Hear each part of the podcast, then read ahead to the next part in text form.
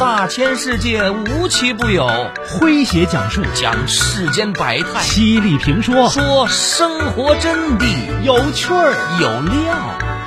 有态度。这里是张公开讲之家庭有声版。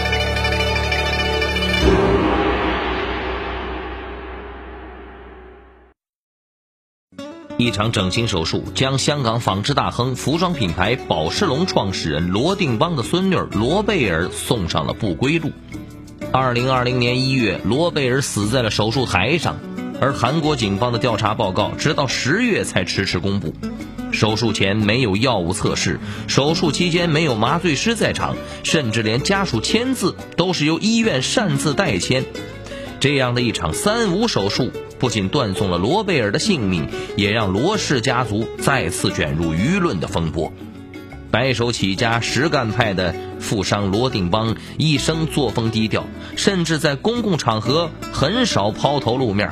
不料，在一九九六年他去世之后，罗家的平静生活被彻底打破。整个家族像被诅咒了一般，依次发生离奇绑架案、神秘的私生子、喧闹的争产风波，如今又加上了这起整形死亡，家门不幸可谓接连上演。今天的张公开讲为各位讲述整形死亡，香港一代传奇家族陨落。作者环环，这里是张公开讲。在下张工说：“这次致命的手术是罗贝尔给自己准备的三十五岁生日礼物。”二零二零年的一月二十八号，罗贝尔在韩国首尔江南区的一家整形诊所进行了自体脂肪移植手术，也就是对手臂和上骨盆以及小腿进行抽脂，并将抽出的脂肪转移至胸部。事后，据一名涉事医生向首尔警方供述，罗贝尔在手术过程中因出现剧烈疼痛不断抽搐，主治医生便给他注射了两次镇静剂。然而，这些措施不仅没有缓解症状，反而让罗贝尔的不良反应瞬间加重。他的血氧饱和度突然跌至了百分之八十，脸色苍白，嘴唇变黑。人被救护车送到医院一小时之后即宣告死亡。警方调查后将死亡原因归咎于医务人员的过失。首先，该医院在手术前没有做过药物过敏反应；其次，必须由患者亲属签名的手术同意书也被医院随意填写。更过分的是，手术中在管制药物丙泊酚被作为镇定剂使用时，麻醉医生竟然没有在场。手术之前，罗贝尔一直过着豪门千金的逍遥生活。罗贝尔的父亲罗家驹是罗定邦的第六个孩子，在家族独领风骚的时装界打拼了半生之后。又将业务扩大到了地产圈，创办了建浩地产。含着金钥匙出生的罗贝尔，不仅拥有锦衣玉食的生活，也是个聪明好学的富三代。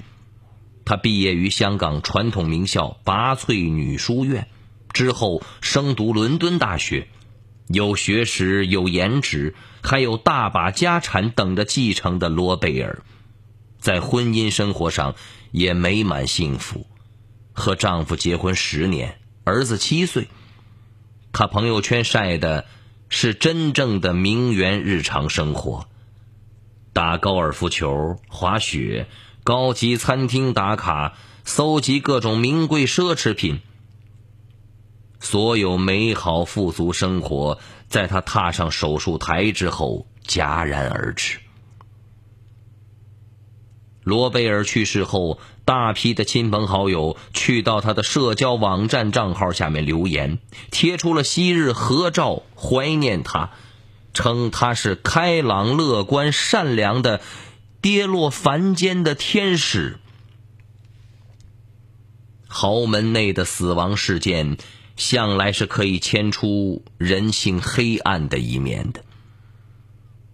与罗贝尔娘家主张对此事低调淡化处理不同的是，她的丈夫在警方调查报告未出具之前，就已急于在香港法院提起诉讼，控告诊所及两名医生、一名护士涉嫌过失杀人和伪造术前文件。最耐人寻味的是，在他诊所的索赔名录中。除了罗贝尔未来的年收入，还有对岳父三分之一财产的继承权。一场整形手术将香港纺织大亨、服装品牌宝诗龙创始人罗定邦的孙女罗贝尔送上了不归路。二零二零年一月，罗贝尔死在了手术台上，而韩国警方的调查报告直到十月才迟迟公布。手术前没有药物测试，手术期间没有麻醉师在场，甚至连家属签字都是由医院擅自代签。这样的一场三无手术，不仅断送了罗贝尔的性命，也让罗氏家族再次卷入舆论的风波。白手起家、实干派的富商罗定邦一生作风低调，甚至在公共场合很少抛头露面。不料，在一九九六年他去世之后，罗家的平静生活被彻底打破，整个家族像被诅咒了一般，依次发生离奇绑架案、神秘的私生子、喧闹的争产风波，如今又加上了这起整形死亡，家门不幸可谓接连上演。今天的张公开讲为各位讲述整形死亡，香港一代传奇家族陨落。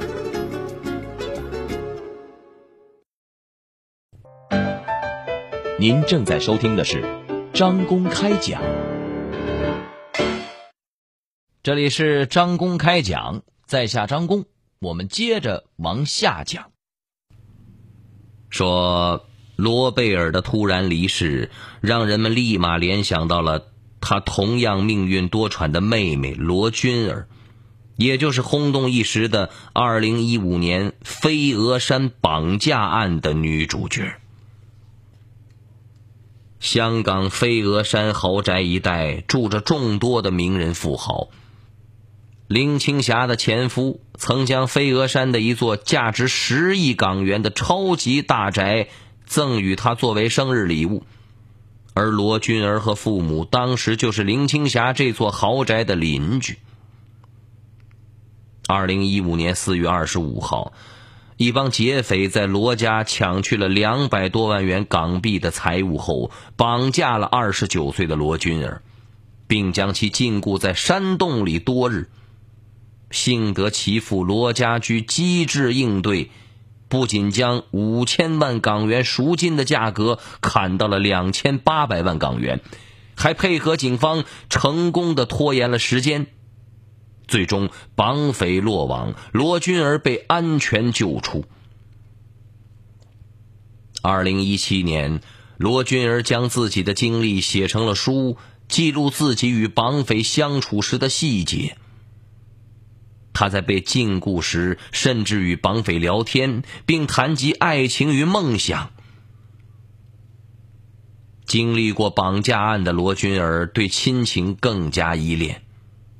他曾经表示，刚脱险后，自己晚上常做噩梦，姐姐罗贝尔给了他很多陪伴，两姐妹关系因此也进一步的拉近。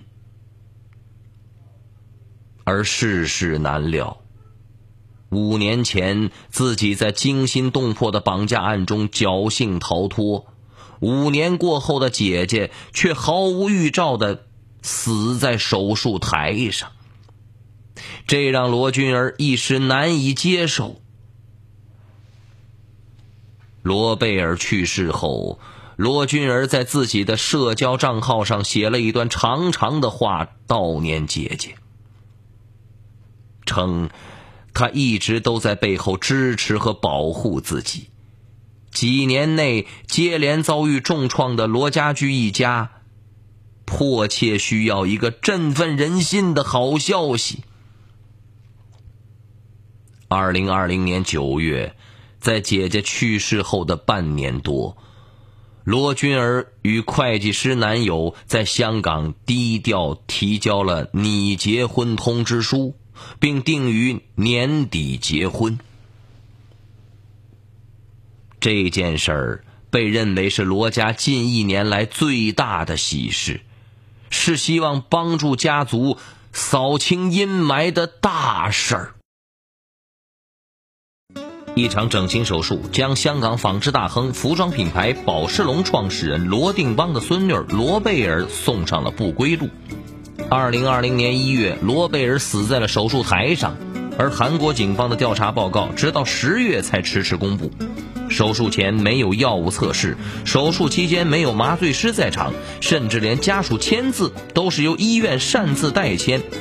这样的一场三无手术。不仅断送了罗贝尔的性命，也让罗氏家族再次卷入舆论的风波。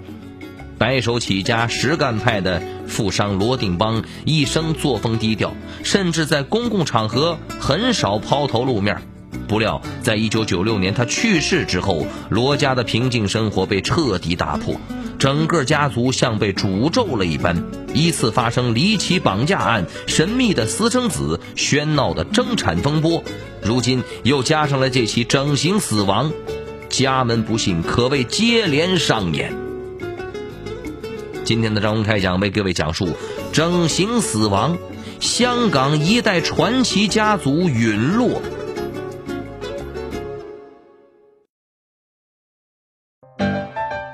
您正在收听的是张公开讲，这里是张公开讲，在下张公，我们接着往下讲。说，实际上，笼罩在罗氏家族身上的阴霾远不止于此。豪门向来躲不开的争财产戏码，在这里。上演的更加离奇。罗定邦创业的故事在香港几乎是人尽皆知。他出生于广东顺德，最早接管的是妻子陈楚思老家的纱厂。适逢战乱年代，他带着在陈家纱厂积攒下来的手艺和资本，举家迁往了香港。借着当时香港的独特条件。当地棉纱大量出口国外，罗定邦深受其益，一手打造出了属于自己的针织王国。一九八七年，罗定邦在次子罗淑凯的建议下，成立了宝诗龙服饰品牌。上世纪九十年代，伴随着香港经济的起飞，宝诗龙一路高歌猛进。一九九九年，宝诗龙国际集团有限公司在香港上市，成为了当时香港地区最大的服装零售集团。罗氏家族也跻身福布斯亚洲五十个最富有家族行列。在罗氏家族成为名副其实的豪门之际，鲜少高调行事的罗定邦以天价拍下了全港唯一的。八号车牌。一九九六年，罗定邦病逝，成为了家族急转直下的节点。按照罗定邦的遗愿，家族所有的财产平分为三份：一份留给罗家子孙备用，一份做慈善公益，还有一份专门留给失散在外的私生子。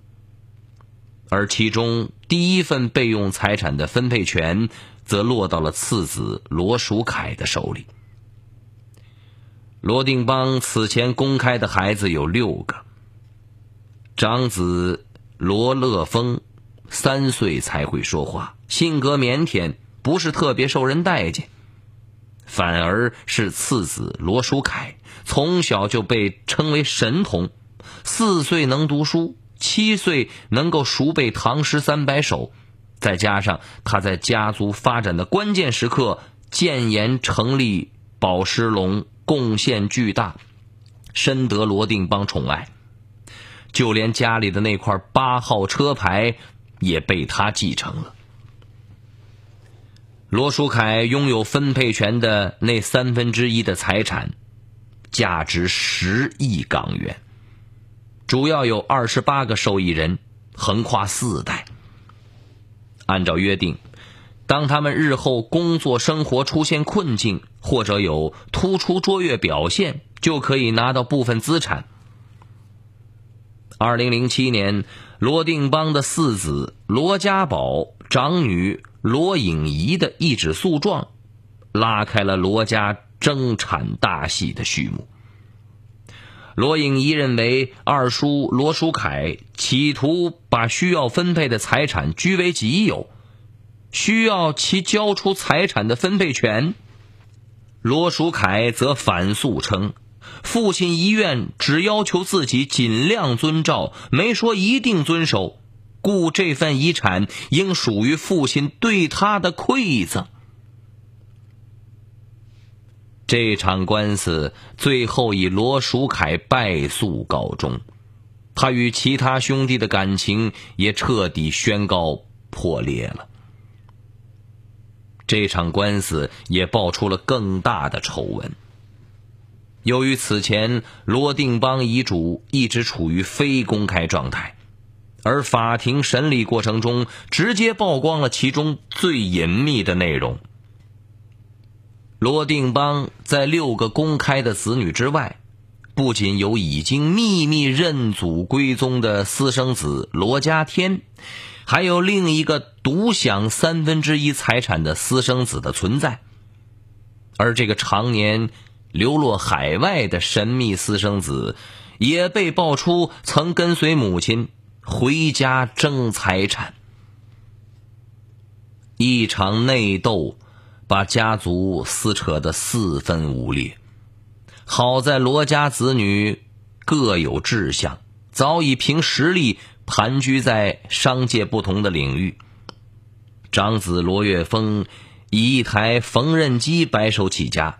成立了服装制造企业京苑集团，三女罗家穗进入了商业房地产领域，四子罗家宝创办了高新科技企业百乐集团，五子罗家胜虽然仍是宝石龙的大股东，但并不参与实际管理。家中频频出事的六子罗家驹，则创办了建浩地产。在香港地产业发展势头迅猛，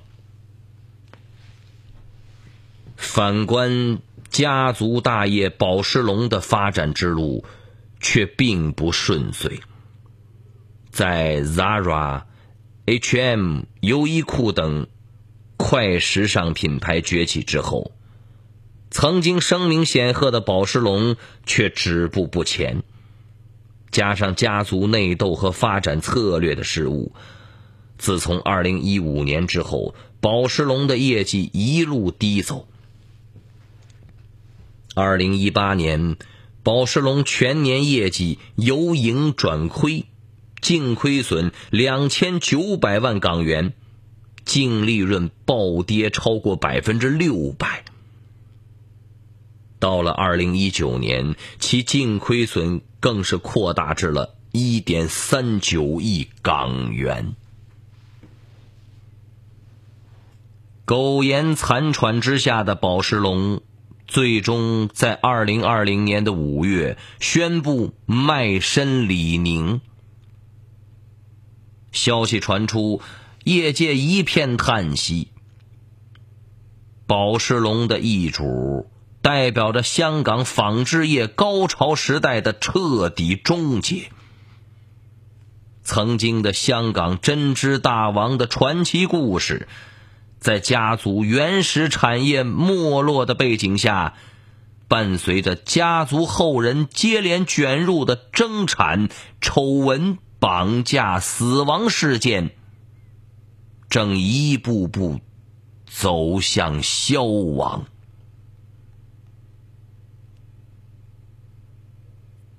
好朋友们，以上就是今天的张公开讲，为您讲述的是整形死亡，香港一代传奇家族的陨落。作者：缓缓，在下张工，感谢各位的锁定和收听。明天同一时间，张工将继续为您讲述。明儿见。记录大千世界，刻画众生百相，演绎世间故事，诠释冷暖人生，品百家情，道天下事儿。这里是张公开讲之家庭有声版，咱明儿个接着讲。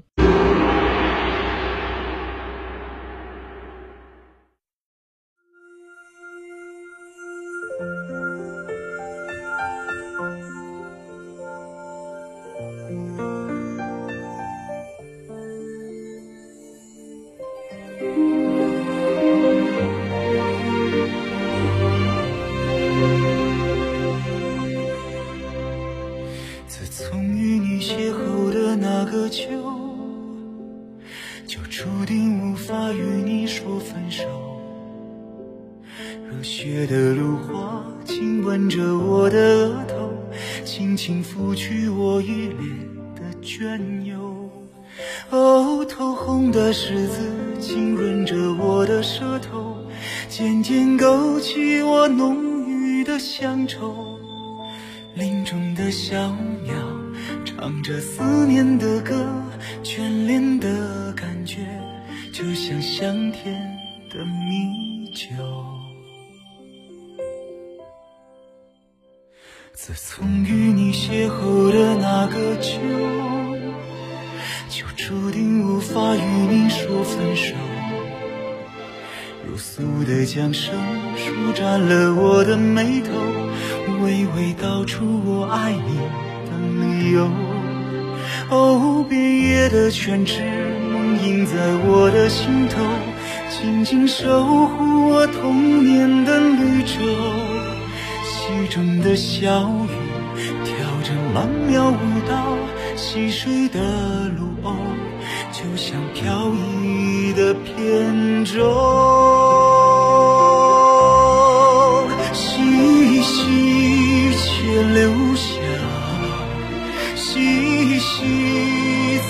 再聚首，让我牵起你那温柔的手。在云淡风轻的绿上慢慢走，无需言语的海誓山盟，只求心间的彼此驻守。这是你我的约定，一直缠绵到天长地久。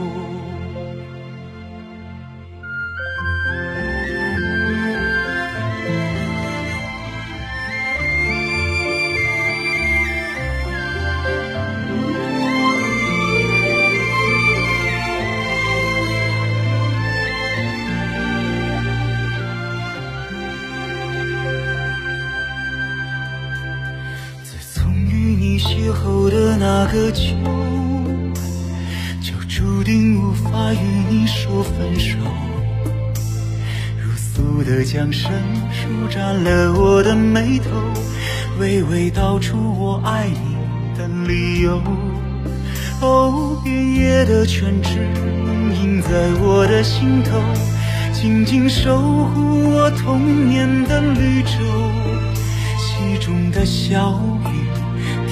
曼妙舞蹈，溪水的芦鸥就像飘逸的扁舟。细牵留下，细细再聚首，让我牵起你那温柔的手，在云淡风轻的绿地上慢。慢走，无需言语的海誓山盟，只求心间的彼此驻守。这是你我的约定，一直缠绵到天长地久。细细牵留下，细细。再聚首，让我牵起你那温柔的手，一直缠绵到天长地久。